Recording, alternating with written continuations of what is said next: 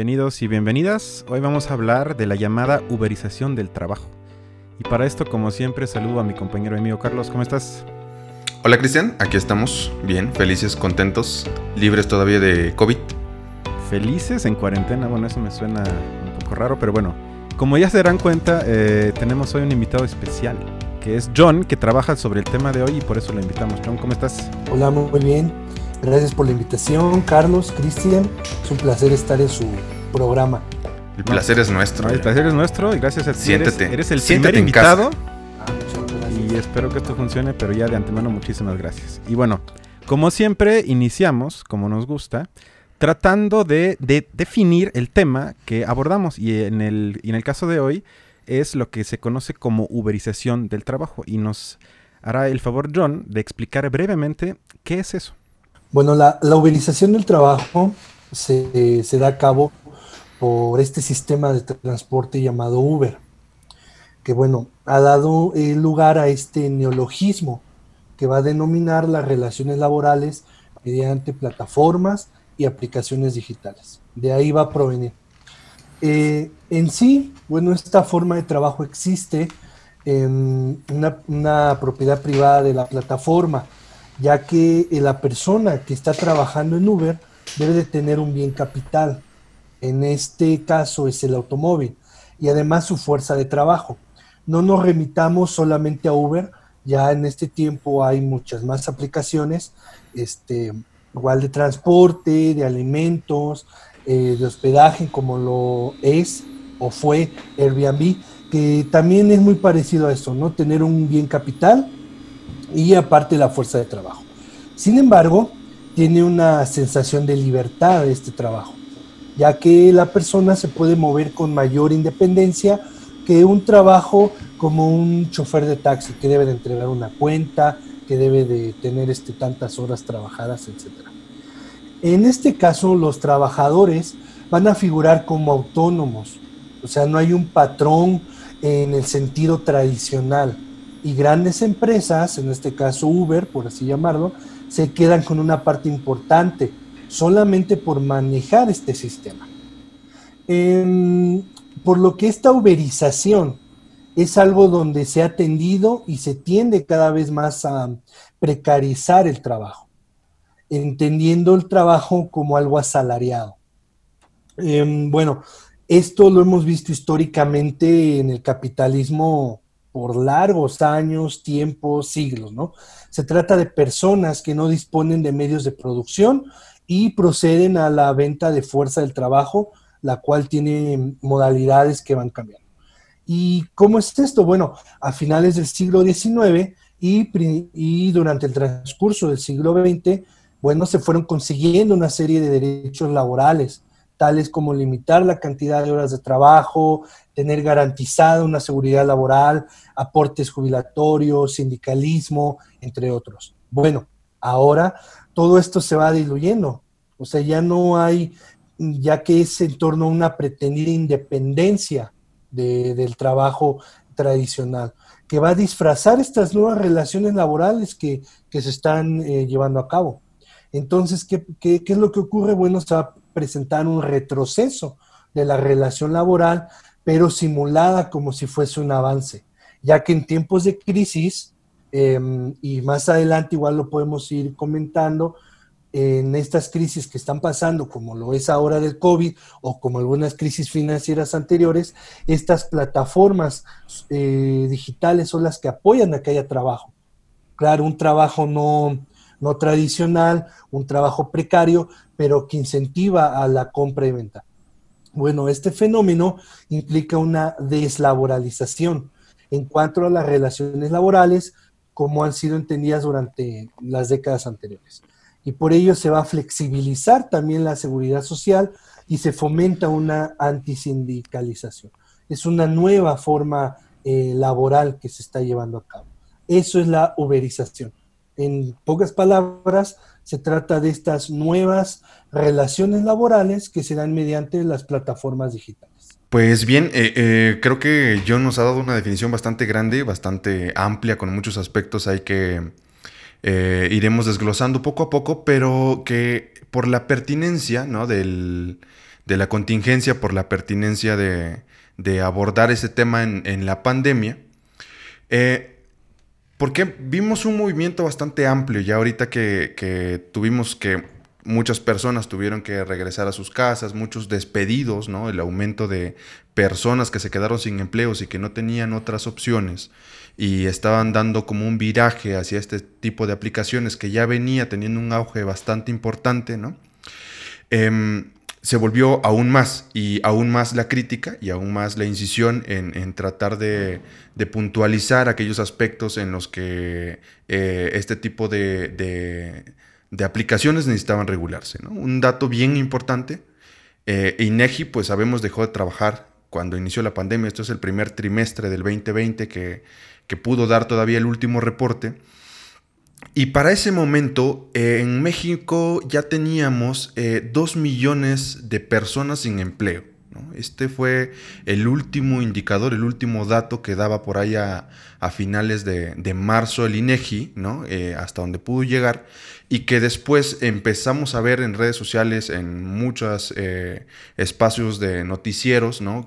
algunos, algunas denuncias de personas que se estaban primero tratando de, ver cómo iba, cómo iba a suceder esta situación, de, esta relación de colaboración con sus empresas, ¿no? Si las iban a despedir, si se les iba a bajar el sueldo, y ahí íbamos viendo eh, muchísimas situaciones importantes que, que hasta ahorita se agravaron más. Tenemos igual, no podemos negar que hay muchas empresas que, eh, medianas sobre todo, medianas y pequeñas, que tuvieron que cerrar y que no tenían otra opción, ¿no? Y que la gente pues se queda como en este espacio. Bueno, eh, he ahí la pertinencia de regresar porque eh, esta, este asunto del Uber se, convierte en un elemento importante porque por un lado se podría ver como una oportunidad, ¿no? Para aquellas personas que perdieron sus, que perdieron sus trabajos, ¿no?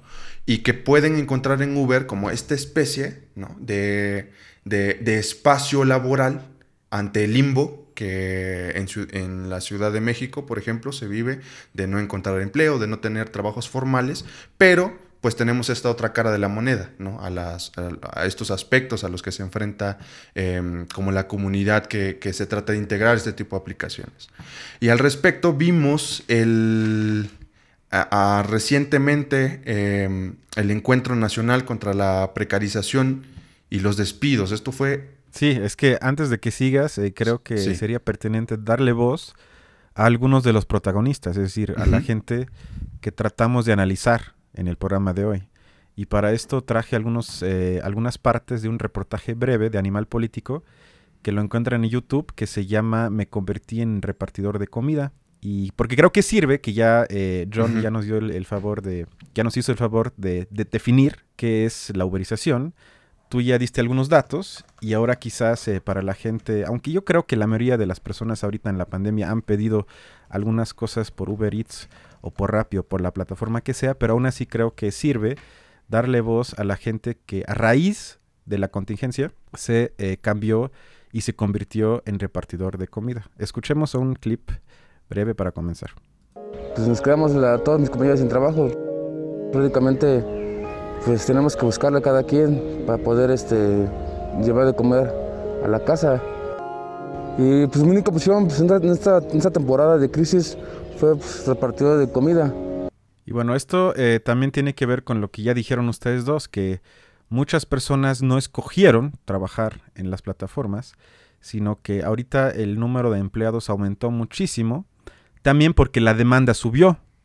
Eh, también hay una correlación ahí, pero tiene que ver principalmente con que muchas personas eh, perdieron su empleo, sobre todo en el sector servicio, y pues prácticamente se puede decir que ya no les quedaba de otra y se tuvieron que convertir en repartidores de comida. Y veamos ahorita sí a dos chavos que narran muy brevemente su historia en las últimas semanas o meses. Yo soy del estado de Hidalgo. Estudio derecho y vivo con una tía. En las entregas de, entregas de comida tengo aproximadamente un mes. Yo independientemente de lo que pase, yo tengo que pagar renta, luz, agua. Eh, la colegiatura tengo que seguirla pagando trabajé dos, años en Cinépolis. Era yo empleado general y posteriormente hubo recorte de nóminas y entre ellos yo salí este, despedido. Soy de los típicos chavos eh, que las oportunidades se les cierran mucho. Trabajaba como mesero, ganaba un sueldo muy bajo, pero pues me apoyaba con lo que eran las propinas. Nos estuvieron pagando un mes y llegó el momento en el cual el jefe nos indica que ya no puede estar sosteniendo el gasto y pues nos liquidó. Pues está, está intenso, está, está fuerte, ¿no? Este, creo que también es el nuevo panorama que se viene presentando a, pues aquí a, a nuestra generación, ¿no? Aquellos los que no vamos a tener un retiro digno, que no vamos a tener... Eh... ¿Cómo sabes? pues qué te digo, con esta reforma que, le están haciendo al, para el retiro, yo, voy a, yo voy a hacerle caso a Gloria Álvarez, voy a emprender solo. emprende, emprende. Y es súper interesante porque esto que tú mencionabas este, hace rato, o sea, la correlación de personas, ¿no? Eh, que están solicitando más de este tipo de servicios, por lo tanto hay una oferta más amplia, más grande, ¿no? El financiero sacó una nota en la cual daba algunas cifras de las personas que, esto solo, ¿no? Eh, personas que se mueven en, transporte como, a través de aplicaciones como Uber, Didi, Bit, Cabify, que además son, eh, hay una variación ya, hay una variedad amplia en, nuestro país, ¿no? Y tenía una cifra de 18.8 millones de personas que se transportaban por estas aplicaciones. Y ellos eh, hacían un análisis de proyección en el cual decían que si esto seguía o, continuaba como haciéndose más común eh, la utilización de este tipo de aplicaciones para moverse, estimaban que para el 2023 30.4 millones de usuarios, estarían eh, haciendo uso de este tipo de transporte, que se vuelve otra vez un tema para la movilidad de la ciudad, que es importante, ¿no? Y, y que es, una, es un golpe fuerte para aquellos que pensábamos que podríamos dejar el automóvil para movernos, ¿no? Y pensar más en, en una ciudad libre de, de, smog y pensar más en bicicletas, pero ese es otro tema, ¿no? que, ya lo habíamos tocado en algunos capítulos anteriores, pero que sí se vuelve importante, ¿no? Como ver esta magnitud y ver el impacto, ¿no? sobre todo en una población mexicana, pues joven, ¿no? Profesionista, o sea, una, una población que dentro de los, de los indicadores estaría como eh, la población eh, altamente productiva, es decir, los jóvenes tú, yo, ¿no? Nosotros, nosotres. sí, exacto. Bueno, aunque también hay que decir que hay varios repartidores que andan a pie o en bici. Es decir, que sobre todo, bueno, eso es más que nada en zonas como la Condesa, como la Roma, donde se presta, ¿no? Donde están los lugares y la mayoría de la gente vive súper cerca y uno llega muy rápido, incluso a veces más rápido a pie o en bici que en carro. Pero eso también implica justamente que la mayoría de los chavos entonces tienen que desplazar desde no sé dónde para llegar a esas zonas, trabajar ahí un rato y luego otra vez irse a la colonia en la que viven. Pero eso tiene que ver un poco con lo que dijiste hace rato antes de que te interrumpí sobre las nuevas vidas precarias, para llamarlo de alguna manera. No sé si quieras profundizar ahí. Sí, exacto. y creo que Creo que se vuelve muy complejo el tema cuando tratamos de, ver opciones. Yo te estaba hablando hace rato del Encuentro Nacional contra la Precarización y los Despidos que se hizo el primero y el 2 de agosto, que, que se vuelve interesante porque se trata de unificar como todos estos aspectos de luchas, ¿no? Entre personas que pertenecen a sindicatos y personas que, que andan como en este trabajo más eh, por, por, medio de las aplicaciones. No sé si podremos no, sé si podríamos utilizar el término de freelance, porque mm, podría ser muy aplicable, ¿no? Y, este término creo que podría englobar bastante bien eh, la conexión que, que, establecen como estas personas en una, como sin una relación laboral formal, ¿no? Sino que es más como bajo este, este aspecto que, el, freelance vende mucho, ¿no? Dispone de tu tiempo, dispone de tu espacio, dispone de tus horarios, ¿no? Y cuando tú quieras, pues le vas, le vas trabajando, que habrá, que habrá personas para quienes sí es rentable, ¿no? O sea, esto tal vez John pueda ayudarnos un poco aquí, o sea, cómo, diferenciamos entre una persona que se dedica al 100% a trabajar en estas aplicaciones ¿Y cómo diferenciamos a una persona que solo quiere un ingreso extra y que después de sus ocho horas laborales tiene energía todavía y dice, bueno, voy a conducir otra hora más en Uber y ya agarro un extra, no sé, ¿no? Por ejemplo. Sí, claro. Yo creo que eh, es una situación que debemos de analizarla antes de la pandemia, durante y el después de la pandemia. Estos casos que nos presentaron en este corto eh, son casos durante y que se van a seguir viendo y van a aumentar después de la pandemia, porque son mm, los trabajos más fáciles de localizar, eh, más fáciles de adquirir o de entrar para poder tener un recurso. Y eso es algo que es muy interesante y que se va apenas a desarrollar. Pero en cuestión de lo que hablaba este Carlos acerca del freelance, eh, yo siento y a mi opinión, estas plataformas eh, no contratan a ningún repartidor. O sea, como freelance, eh, estas plataformas van a incorporar socios, que es lo que te, te hace llamativo todo esto, porque hay flexibilidad en tus horarios y porque esto no solamente se va desprendiendo de las plataformas, es algo que se viene arrastrando desde hace tiempo. Es algo que, que ahora las personas eh, son como microempresas. Una, una, persona, bueno, una empresa ya no va a capacitar a su gente. Una empresa te exige más conocimientos, te exige, diplomados, te exige posgrados y los tienes que pagar tú. ¿Cómo los vas a pagar? Bueno, pues teniendo este, otros ingresos. En esta cuestión, se crea el profesional multitarea, que significa que es trabajar más por menos dinero, con la obligación de una formación continua de competencias globales, porque ahora no solo ya compites con la, con la, en la oficina con la persona que está en el cubículo de al lado, ahora compites con personas que están en otros países. Entonces, si tú quieres adquirir un, un cargo mejor, un puesto mejor en una empresa, pues debes de trabajar más en ti, tener más idiomas, tener este más... Mm, capacidad, más competencia. ¿Cómo lo haces? Bueno, si la empresa no te da el dinero, si tú solamente tienes un salario con el cual puedes subsistir, subsistir, perdón, o solamente sobrevivir, bueno, pues buscas un, trabajo extra, que es lo que estas plataformas te están dando. yo creo que en esa manera sí lo podemos diferenciar. Y vuelvo a, esto, lo traigo nuevamente. Eh, es muy interesante lo que va a pasar después de esta pandemia. O sea, toda esa gente que ha perdido el trabajo, que ahora se dedica a, tengo una bici, tengo una moto, pues voy a ser repartidor. Que también esta gente ni siquiera les dan la cajita de Unicel donde guarda la comida. Tú la debes de proporcionar. Sí, exacto. O sea, Uber no te da nada, lo único que te da es, es la plataforma donde tú puedes trabajar. Sí, exacto. Y eso tiene que ver que ellos, eh, para, digamos, complementar lo que acabas de decir, argumentan que nada más eh, ayudan a que las personas entre sí se brinden servicios. O sea, es como prácticamente nada más una plataforma, una aplicación que facilite que yo me conecte con ustedes para que yo les lleve comida, o ustedes me lleven comida, o me lleven en su carro, o yo les llevo, eh, o yo los llevo en mi carro. Y esto lleva entonces justamente a lo que tú eh, dijiste, de que ellos argumentan que no tienen empleados sino que tienen, yo creo que en algunos países le llaman socio porque creo que se adaptan como la ley para que saquen más provecho en cada país, le llaman socios o simplemente colaboradores.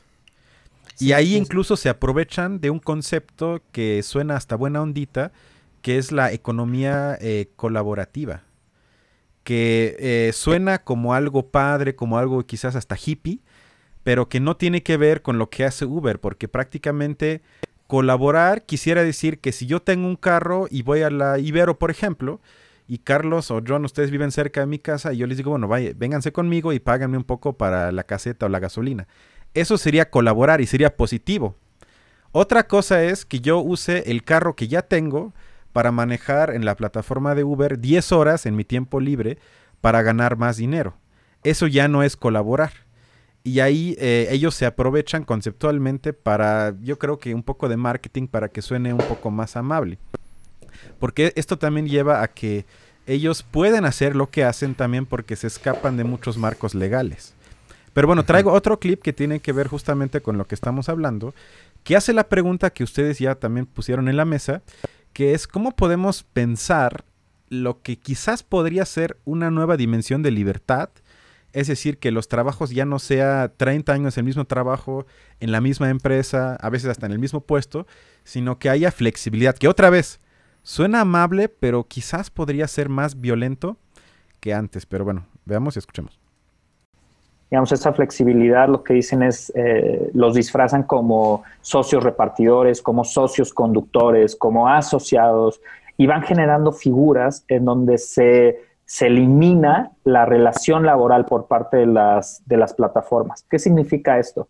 Significa que trabajan en condiciones en donde no tienen seguridad social, en donde no tienen, digamos, un nivel de protección mínimo eh, ante los riesgos que enfrentan eh, en el día a día, no tienen sistemas de ahorro, no tienen acceso a servicios de salud como cualquier otro trabajador. Todos los compañeros de cualquier aplicación estamos pues en la misma, ¿no? En cuestión de que si nos ocurre un accidente, nosotros tenemos que pues correr con los gastos, ¿no? No podemos acceder a medicamentos. Si nosotros nos enfermamos, tenemos que pagar los medicamentos. Si nosotros nos llega a pasar algo, nos llegamos a accidentar, nos llegan a asaltar o algo así, es asunto nuestro. Las aplicaciones siempre se deslindan, siempre buscan la forma de deslindarse de, nosotros. Llegamos desde las 8 o 10 de la mañana y no nos vamos hasta las 11. Hay veces que no llegamos al metro, ¿no? Ya, y ya te quedaste a, a lunar, ¿no? Ya te quedaste a hacer trabajo a, de, seguir hasta el otro día, ¿no? Sin dormir o sin descansar o quedándote aquí en el parque a, a trabajar. ¿Ustedes ven más libertad o menos libertad? Bueno, yo siento que es lo que te venden.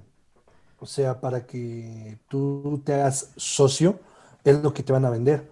Libertad, flexibilidad, tu propio horario, tu propio jefe, ganas lo que quieres, pero es una libertad disfrazada. Bien lo habías comentado, es una economía colaborativa que históricamente eso era una economía de trueque. Exacto. Pero que ahora ya no lo es, porque se está, no, no quisiera decirlo así, formalizando, pero ya no es tan colaborativa, se está llevando ya como una, como una empresa que no es legal.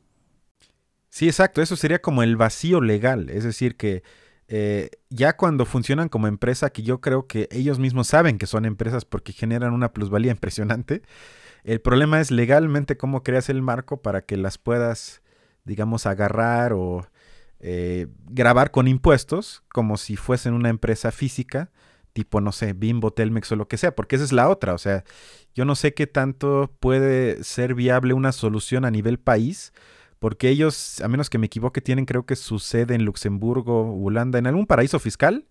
Ahí está su sede, que es nada más un edificio chiquito, y ahí pagan su impuesto 1%, 2%, muy poquito, y en los demás países que operan en todo el mundo no pagan impuestos. Y eso puede sonar, sí, que son malos y que se aprovechan, lo que sea, pero lo, que hacen es legal. No es la mafia, no son gente que viola ni ninguna ley, sino simplemente aprovecharon ahí el vacío de algo que no está todavía tipificado para que haya alguna regulación. No sé si Carlos quiere decir algo o si vamos al siguiente punto. Es que me, pareció interesante el, asunto de las regulaciones porque justo si podemos ver como un esquema un tantito atrás que sucedía con las empresas eh, grandes que ya estaban esparcidas por el mundo, ¿no? que justo buscaban, eh, y que lo podemos ver, o sea, eh, empresas como Nike que tienen sus eh, costureros en el oriente, ¿no?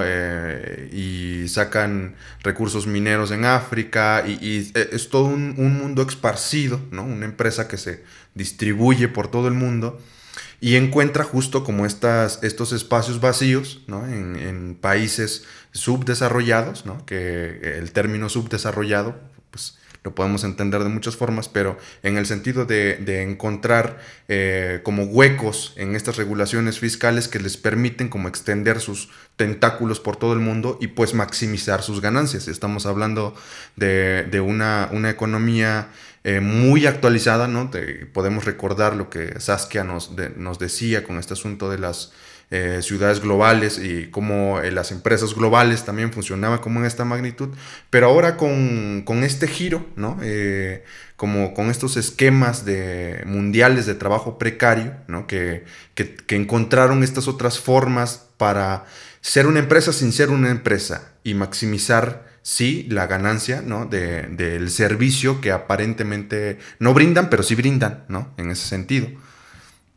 Y creo que eh, eso, o sea, nada más puntualizarlo, ¿no? Como estos nuevos esquemas de, de, de pues sí, de trabajo eh, precario que se extiende a todo el mundo. ¿no? ¿Y qué sucede? Eso creo que es importante recalcarlo, solo en ciudades que son, que son muy grandes. O sea, estos problemas no los vemos en, en ciudades pequeñas, sino aquí en Ciudad de México, la ciudad monstruo nuestra, pues que permite ¿no? este tipo de, de, de establecimiento de, de, como de paraísos fiscales, ¿no? justamente.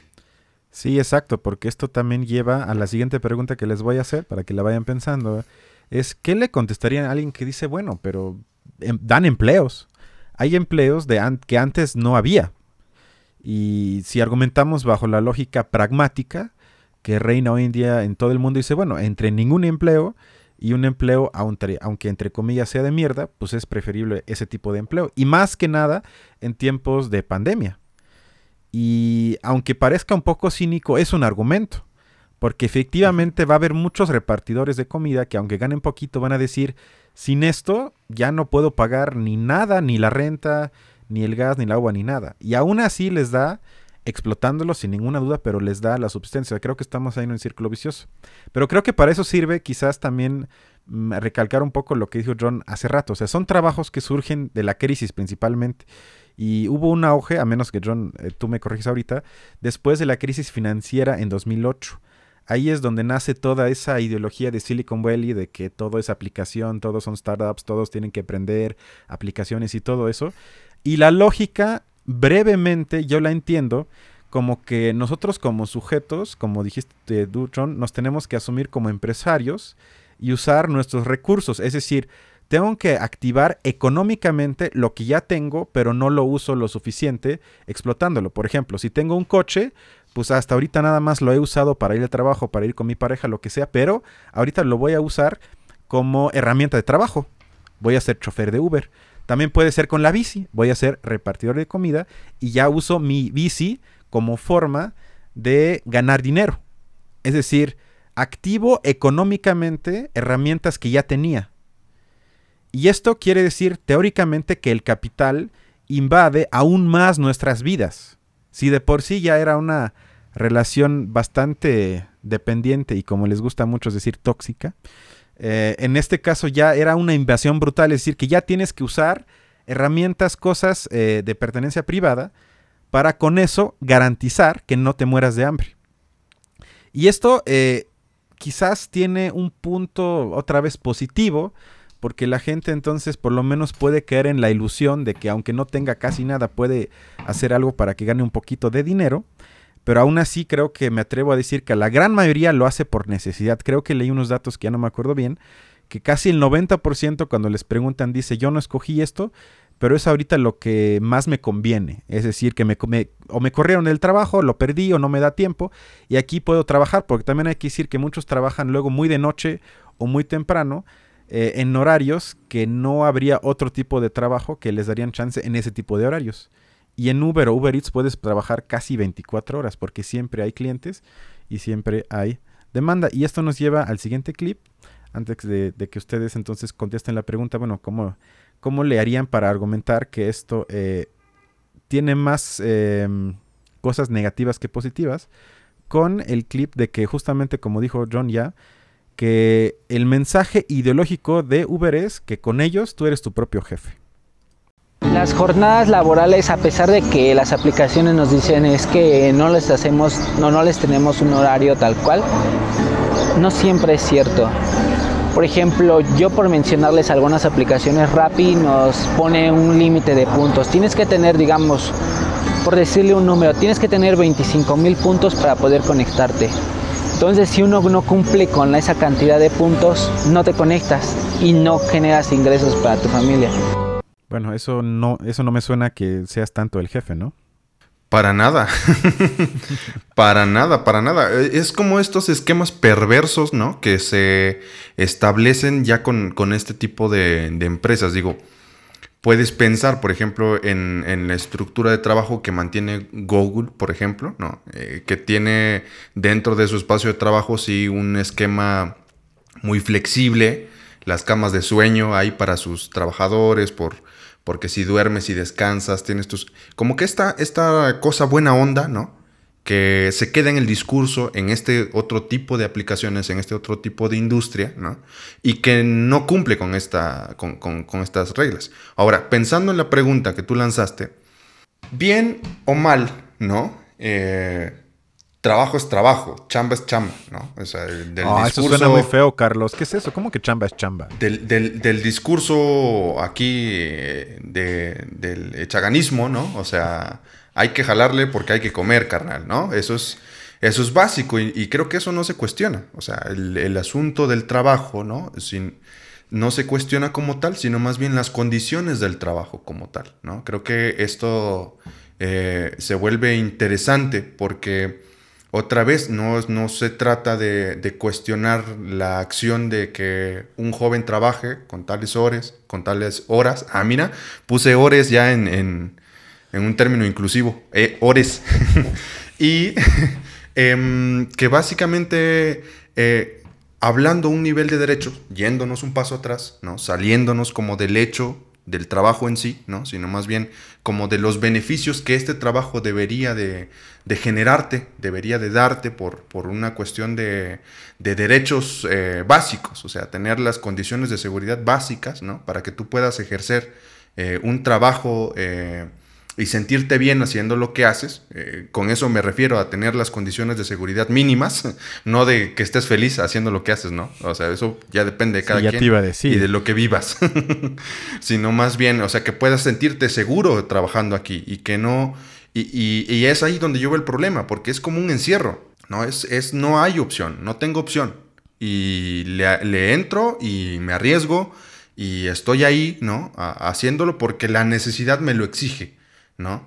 Y, contrario a esto es qué hay de fondo, ¿no? ¿Qué, hay, ¿Qué te da la seguridad para que puedas hacer esto, ¿no? Con las mejores condiciones posibles y que realmente puede ser un trabajo rentable, que, que realmente sea beneficioso para las personas. Y creo que eso es algo que en cualquier trabajo buscarías, ¿no? O sea, básicamente. Sí, bueno, pero es que yo, yo digo que la gente te contestaría, pero ellos firman. Y si uno revisa los contratos de Uber, ahí dice claramente, tú aceptas que no eres empleado de ellos, que simplemente ellos te ayudan a que tú brindes un servicio. Y que eso a ellos no les genera ninguna responsabilidad de ningún tipo. Y ahí estamos otra vez en la pregunta, ¿el trabajador firma de manera libre o firma para no morirse de hambre? Pero bueno, John, ¿cómo ves? Para ti, digamos, si te darían la opción de expulsar ese tipo de plataformas de la Ciudad de México, ¿lo harías o dirías, bueno, tomando en cuenta todas las cosas malas, malísimas, aún así aportan algo a personas que lo necesitan? ¿Cómo, ¿Cuál sería tu decisión y por qué? Es, es algo complicado de responder esa pregunta. O sea, podría ser la pregunta del millón, pero yo creo que, que sacar a estas empresas no puede ser tan bueno o sea, se han visto casos como en Colombia que, han que los han sacado, pero van a regresar o están en trámites de eso. Pero esta situación viene desde muy atrás, como dice Carlos. Es, son cambios productivos y cambios económicos, sistémicos, lo que está pasando. Y este, este modelo de trabajo está dando respuesta a eso. Ah, como no es legal, como no hay este, una legalidad, un derecho de, trabajo en este caso, entonces es informalidad, es lo que hace la, informalidad, esto es, es, algo informal. Y por eso yo creo que el gobierno también no lo ha regulado. ¿Por qué? Porque en el caso del mm. subempleo, podemos decir, este, bueno, trabajan más por menos dinero, con esa obligación de tener una formación continua de competencias globales. ¿Qué es lo que pasa? Bueno, que esto va a disparar la productividad en los países. ¿Y qué va a pasar? Que va a aumentar las exportaciones por un abaratamiento de los productos vía sueldos. O sea, esto puede dar respuesta a esta situación. Y contestando lo que tú preguntas, no creo que por el momento sea bueno que las plataformas digitales este, se vayan. O sea, lo podemos ver con Airbnb, una plataforma que muchas personas tenían un cuarto en su casa en, zonas turísticas, lo rentaban, se ganaban este, un dinero extra de lo que ganaban o de la actividad que hagan, y ahora ya no por este problema de la, de la pandemia. Entonces yo siento que hasta que pase la pandemia y los gobiernos trabajen para dar una solución a tanto desempleo que hay y que va a incrementar, yo diría que por el momento no sería bueno sacarlas. Después, regularlas estaría bien, como lo están haciendo en California y en el Reino, en el Reino Unido, me parece.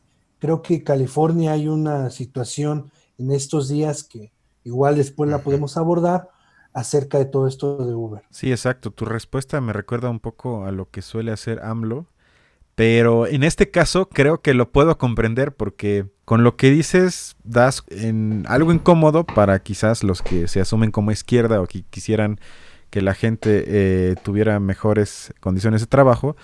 Pero justamente es la hipótesis que yo también a veces he formulado de que México sigue funcionando, entre comillas, funcionando como país, gracias al sector informal. Por más eh, paradójico o quizás contraintuitivo que pueda parecer, pero es justamente eso, es decir, que si de un día para otro eliminarías lo que es ilegal, el sector informal, pues esto se cae a pedazos, porque yo no sé cuál es la cifra, el 50%, el 60% es el sector informal, o casi la mitad, un poquito más, menos, pero es, es una parte gigantesca de los trabajadores que viven del sector informal y que yo no sé si habría una revuelta, protestas, muertos de hambre, saqueos o lo que sea, pero creo que las repercusiones a corto plazo, si se eliminaría ese sector, serían gravísimos. Y ahí sí uno tiene que justamente, como dices, como navegar en la real política y tomar decisiones que a veces parecen quizás no las mejores, pero a bote pronto tampoco yo vería otra solución. es que está interesante y yo creo que hay que distinguir bastante bien entre hablar, por ejemplo, en términos de Uber como un un, este, una, una empresa que se... Una empresa informal, ¿no? O sea, y el... No, no, no, no, no. John dijo que la relación que tienen con sus socios colaboradores es como si fuese o es parecida a la de los trabajadores informales.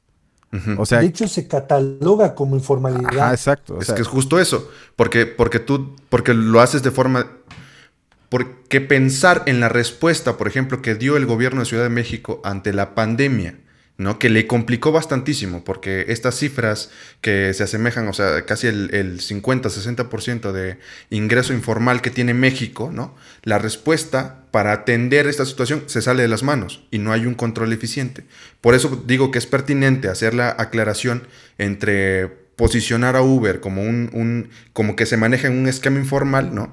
Con estas personas que nos pueden vender un buen de cosas en la calle, ¿no? Como comida, el cafecito, el atole que te avientas, que es economía informal y que funciona y que se maneja, o sea, y que existe, no la podemos negar como tal, ¿no?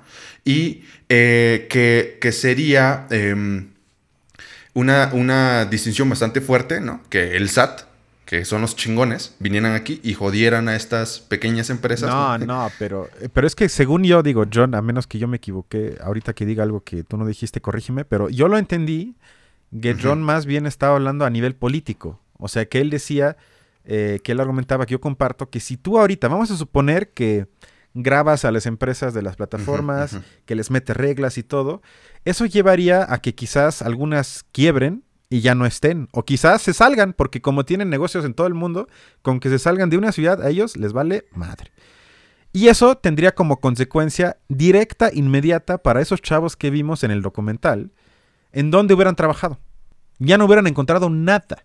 Lo cual podría generar a corto plazo consecuencias aún más nefastas en sus vidas materiales, o sea, directamente en su vida material, como dijo, yo tengo que seguir pagar renta, eh, colegiatura, luz y todo eso, ¿cómo lo van a seguir pagando? O sea, eso también lo eliminarías.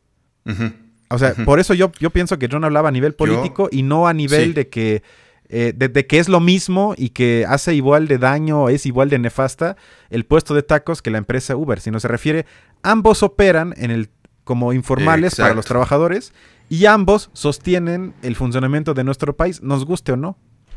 Exacto, pero hay una a quien sí puedes regular, ¿no?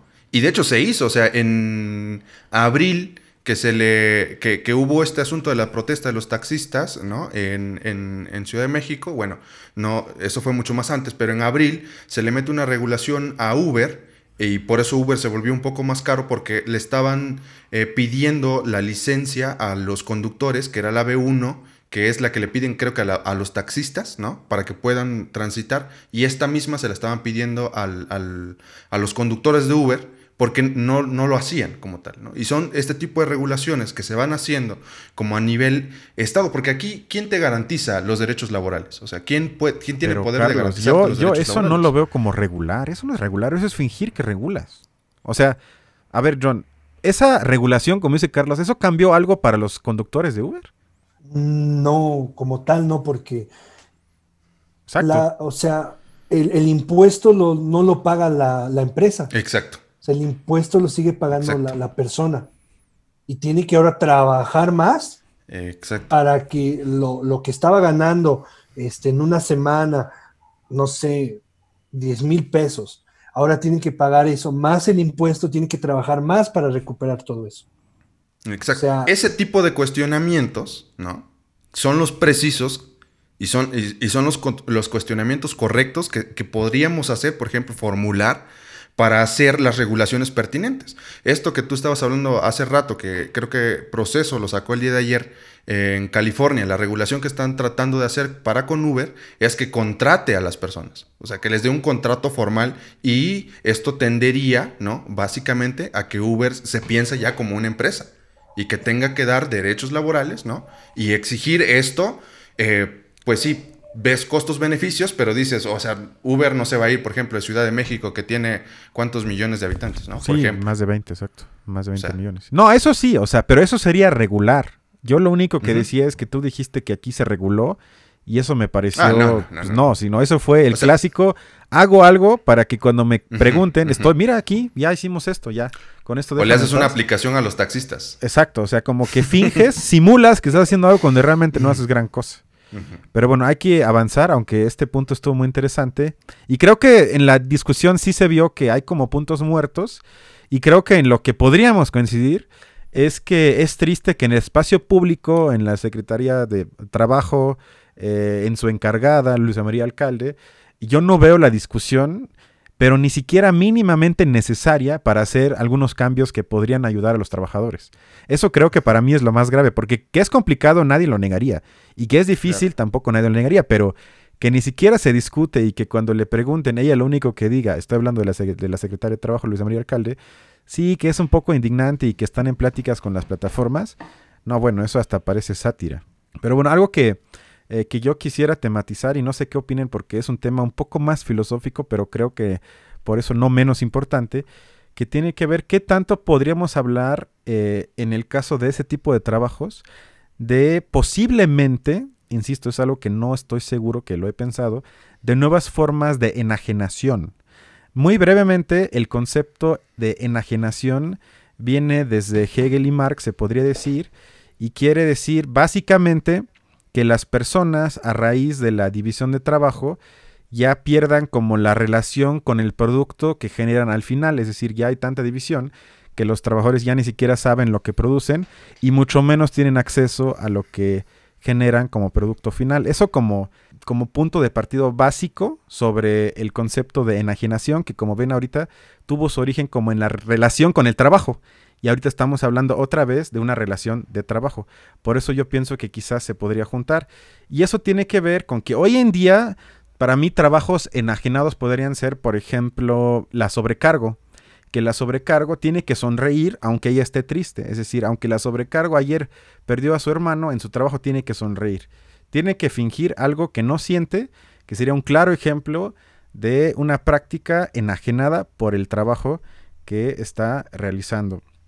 Y esto lleva entonces a que las personas se tienen hoy en día que consciente o inconscientemente adaptar al proceso de producción. O sea, eso que hoy en día se llama, se pone la camiseta, se identifica con la empresa, que ahí sería la pregunta si, y ahorita pues a ver si ustedes me la pueden responder, es que si alguien se pone la camiseta de la, de la empresa, se hace uno mismo a nivel conciencia de la empresa, entonces está identificado y ya no enajenado o está aún más enajenado.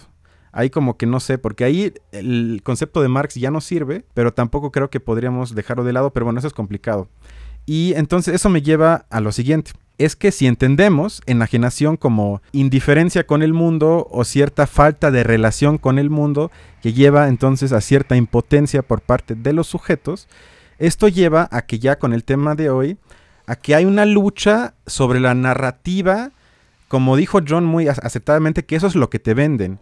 Y el problema, siempre cuando observamos un problema o cuando, cuando pensamos un problema, lo asumimos primero, antes de que lo podamos pensar, como exterior, como una narrativa. Es decir, tú tienes que crear una narrativa sobre algo para que la gente lo entienda como un problema. Y en este caso, Uber vende su plataforma como algo que lleva a que la gente sea su propio jefe, a que puedan emprender, a que tengan horarios flexibles y lo que sea, y construyen así una historia que suena bien. Es decir, si lo abstraes y nada más lo lees, dices, bueno, esto suena padrísimo, esto suena algo que yo también quiero hacer. Y lo que falta como para contrarrestar un poco eso, sería una contranarrativa que no habla de flexibilidad, sino de precariedad, que no hable de que eres tu propio jefe, sino que eres aún más oprimido, o sea, que crea otro tipo de narrativa que de alguna forma eh, le quita un poco la máscara al discurso de Uber, porque el problema que yo llevo, y con eso ya casi acabo, es que ese tipo de falsa independencia, de falsa autonomía, que tú te creas empresario nada más porque manejas eh, como chofer de Uber, lleva a que si tú te asumes como empresa, ya pierdes, si ya, ya por si antes era difícil, cualquier capacidad de juntarte de manera solidaria con los demás. Es decir, ya no eres capaz de percibir la explotación en tus compañeros de trabajo, porque tú ya eres, tú ya eres tu jefe, empresario, chofer, haces todo tú mismo y nada más le mandas un correo a la empresa, eh, eh, a lo mucho. Pero entonces ya no se pueden juntar los lazos de solidaridad con tus compañeros que serían necesarios para que se junten, ya sea en sindicatos, para hacer unas huelgas o lo que sea. Es decir, esos lazos son cada vez más difícil.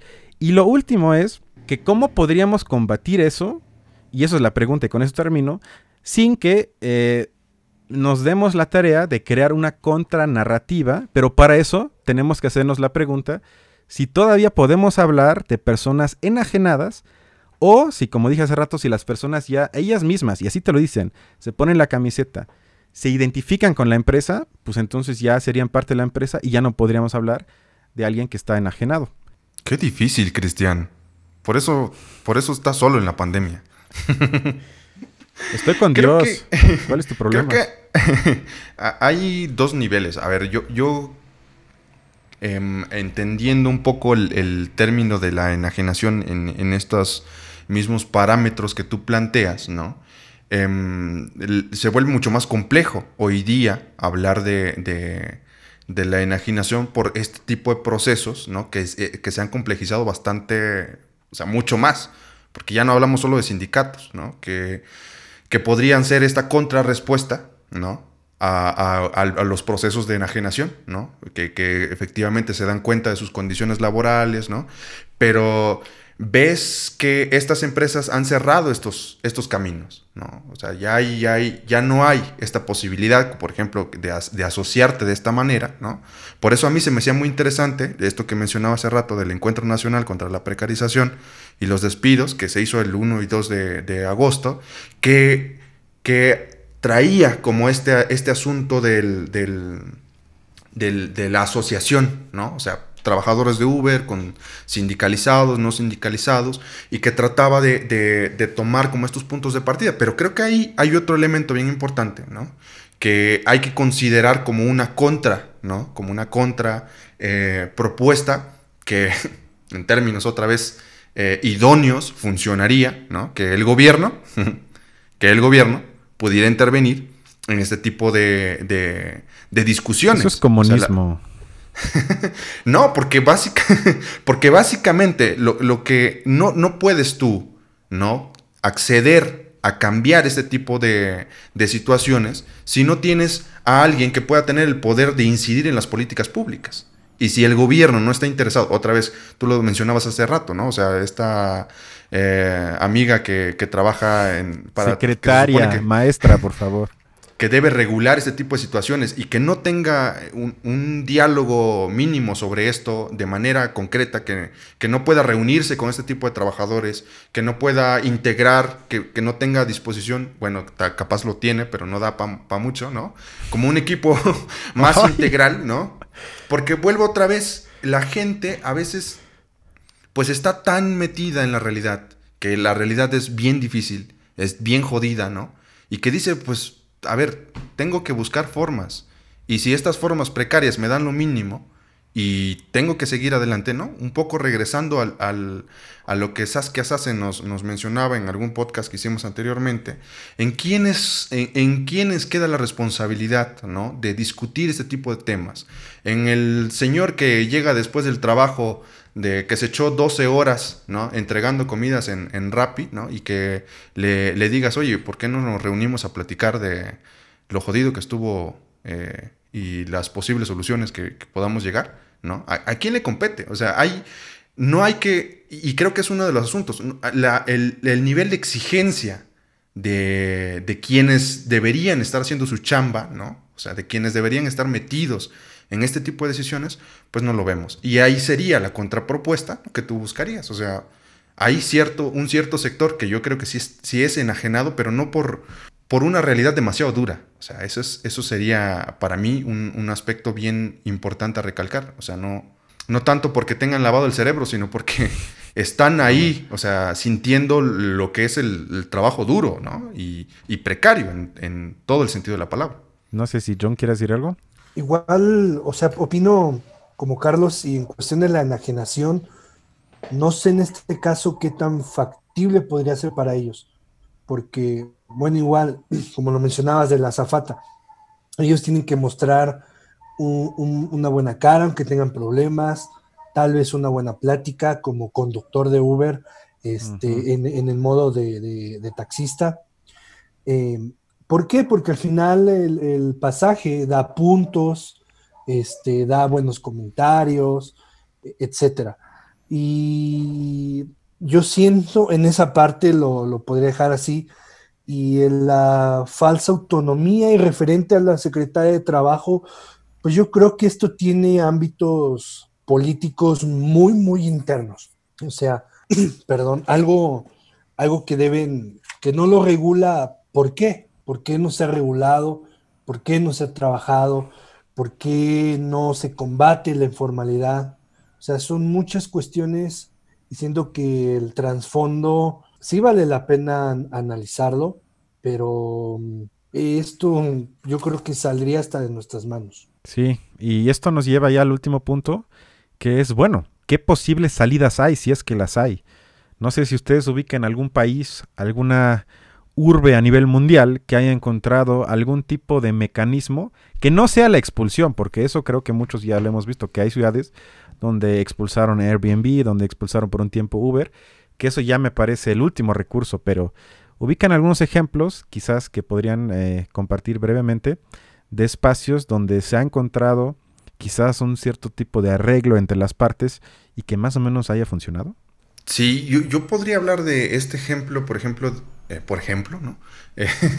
de en Indonesia, donde el Ministerio de Transporte se centró en establecer una tarifa mínima y una tarifa máxima, ¿no? Para el, para las aplicaciones, o sea, un poco por este asunto y ahí otra vez volvemos porque se hace desde una desde una cuestión de como por competencia desleal, ¿no? en términos eh, que se podrían utilizar ahí, en el cual los taxistas se sienten no en una competencia equitativa con, con, la aplicación de Uber y se establecen como este mínimos y altos de tarifas, pero se vuelven una, no sabe, no sé, por ejemplo, si esta regulación realmente ayudaba, como es en el caso de México, a que los que trabajaban con la aplicación tuvieran más ingresos, ¿no? O se les cargaba más a ellos, ¿no? Y Uber pues realmente no, perdía nada. Como ese tipo de aspectos, ¿no? No, se, no, no es información que salga a la luz tan fácil, ¿no? Porque otra vez se vuelve una discusión política en términos eh, eh, de, una dimensión de, lucha de poder que está ahí, que, pues no, no, se nos hace público, ¿no? En ese sentido. Y otra han sido, eh, por ejemplo, en Estados Unidos, que se vuelve más difícil porque Uber, por ejemplo, ha tomado una, una, fórmula que, que, es arreglarse con los gobiernos locales. No hay una decisión que se establezca en todo Estados Unidos, por ejemplo, sino más bien se va tomando por estados, y ahorita tiene broncas en California, pero también eh, lo iba a tener por ahí en, Ohio, ¿no? donde eh, las aplicaciones de, viajes deberían pagar una tarifa mínima como de 500 dólares por carro, ¿no? Para poder obtener el permiso con las, las autoridades y poder operar. O sea, esto que hacen los taxistas, o sea, ellos tienen una cierta licencia que pagan, ¿no? Creo que por por poder operar como taxistas, ¿no? Se les aplicaba también por, a los vehículos que, querían trabajar para Uber, pero otra vez, se vuelve otra vez, la, pregunta es, bueno, ¿esto realmente eh, le quitaba recursos a Uber o era más bien cómo, cómo hacía Uber para quitársela de, las, de, de, encima y esto pues no le afectara tanto y más bien quedara como en los mismos conductores, ¿no? Esto serían como las preguntas que quedan ahí y que han sido ejemplos. Eh, que, que, justo se intentan, ¿no? Como tratar de, regular a este mega monstruo uberiano, ¿no?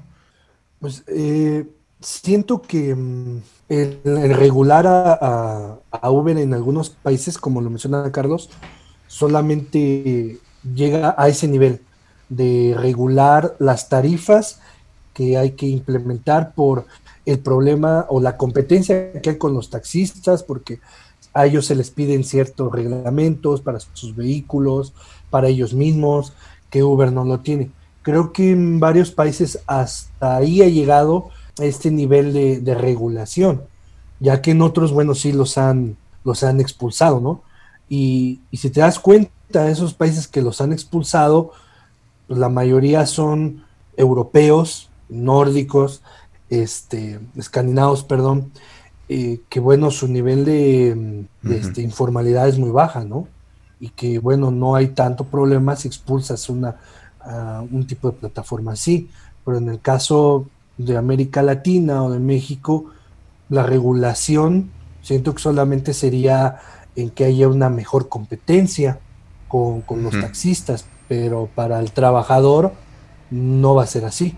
Ahora Carlos mencionaba algo muy interesante que es el conflicto en California, eh, que bueno, eh, un juez falló en California para que las personas que trabajan en Uber ya no sean independientes. Este, pero Uber sigue diciendo lo mismo, es que ellos no son trabajadores, ellos son socios. Y estaría muy interesante ver cómo, cómo, cómo se desenvuelve esto y en estos tiempos de, de pandemia. Y la verdad no creo que, llegue una regulación mayor. Y si lo hay, serían países más desarrollados. Sí, y, es que yo creo que podemos precisar aún más, o sea, regular a Uber, ¿no? En términos de derechos laborales, o sea, eso sería muy específico, no en un, no, no hablar, eh, que es igual es importante, ¿no? Como esta competencia, como con los taxis de las distintas ciudades, ¿no? Con eso que ya existía como tal, ¿no? Pero más bien hablar de derechos laborales, o sea, específicamente este punto, porque es a donde está jodido y es a donde, a donde se necesita, pues, ¿no? Sí, porque no hay una, una sostenibilidad eh, legal, o sea, no, no le existe. Y al haberla, obviamente tienes que pagarle a tus trabajadores, al, al haberla tienes que proporcionarles. Eh, no creo que bueno, el auto lo tenga que, dar el, trabajador, ahora la empresa lo tiene que dar, ahora tiene que dar este, prestaciones, tiene que dar este, seguridad social, tiene que dar indemnización por tanto accidente que hay, este, y también tiene que pagar a, en cada país eh, al fisco. O sea, es, algo muy, muy este, elaborado y que creo que todo este tipo de plataformas digitales, sea Uber, sea de transporte, de alimentos, de, lo que sea, es muy complicado porque al final son como paraísos fiscales, no, no pagan nada. Al final no pagan nada y si tú ves este, eh, lo que cotizan ellos en la bolsa, pues no cae, sino en cambio creció. Otro tipo es Amazon, otro tipo, son todo este tipo de plataformas digitales que, que, van a la vanguardia, ¿no? Sí, exacto, porque yo creo, bueno, yo comparto lo que dice John, creo que casi todo lo que dices lo podría afirmar, y yo lo entendería en quizás sería más provechoso y más eh, correcto ver ya las plataformas tipo Uber como el síntoma de algo ya mucho más grave, o sea, porque creo que si lo entendemos como algo como negocios que pueden florecer sobre todo en países con un sector informal muy grande y muy fuerte y muy arraigado y muy aceptado, eh, la solución creo que también estaría más cerca si primero, eh, digamos, la mirada no fuese sobre ese tipo de aplicaciones necesariamente, aunque algunas cosas se podrían hacer de manera inmediata, pero que primero se combate el sector informal, eh, se cambien las leyes de trabajo, las leyes laborales para que haya más derechos y todo eso, y creo que eso también de manera indirecta afectaría a las plataformas, porque habría menos gente que sin ningún reclamo de absolutamente nada acepte sus condiciones de trabajo. Eh, entonces yo creo que si lo observamos de esa manera podríamos estar más cerca, porque de lo contrario comparto va a ser casi imposible y los éxitos han sido pues bastante pírricos yo creo. Pero bueno, eso sería la conclusión un poco triste, pero bueno, por lo menos pintamos algunas salidas posibles. Y eso sería todo por hoy. John, muchísimas gracias por tu tiempo. Gracias a ustedes por permitirme estar en este espacio. Gracias y te esperamos de nuevo pronto. Y bueno, Carlos. Exacto. ¿Algo más o ya? No, pues nada. Ánimo. Perfecto, pues cuídense, usen cubrebocas y nos vemos la siguiente.